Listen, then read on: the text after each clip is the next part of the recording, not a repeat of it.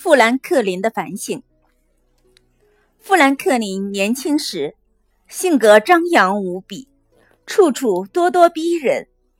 他也意识到自己的人生出现了严重的问题，但不知道自己究竟问题出在哪里。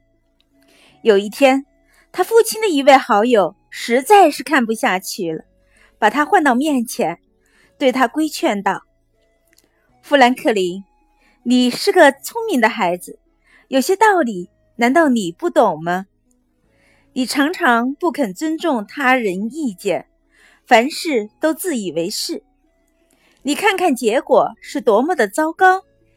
人家受了你几次这种难堪后，就没有人愿意再听你那一番惊夸的言论了。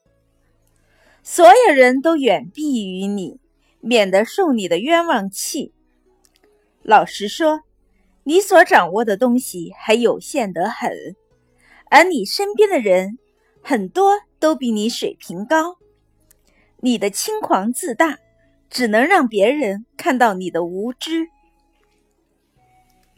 富兰克林听后，满脸羞愧，一下子发觉了自己过去的错误。从此，他决定痛改前非。富兰克林经过反省后，他给自己开出了一张缺点清单。清单上是他所有让人讨厌的性格特点。他把最有害的一种性格特点放在清单的第一位，然后依次排下来。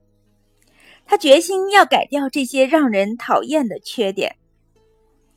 当他改掉其中一个毛病的时候，他就从清单上将其划掉。直至清单上所列出的缺点全部划掉为止。不久，他便从一个被人鄙视、拒绝的人，渐渐地转变成为一个处处受人欢迎、爱戴的人了。富兰克林后来说道：“他一生的事业完全得益于这次转转变。”华盛顿总统曾经这样说。如果让我说出我所敬佩的人的名字，第一个是富兰克林，第二个是富兰克林，第三个还是富兰克林。这句话道出了富兰克林在美国人心中的地位。如果富兰克林当时没有接受劝勉，仍旧事事妄自尊大，不把他人放在眼里。那美国将会少了这样一位伟大的领袖。富兰克林是反省的最大受益者。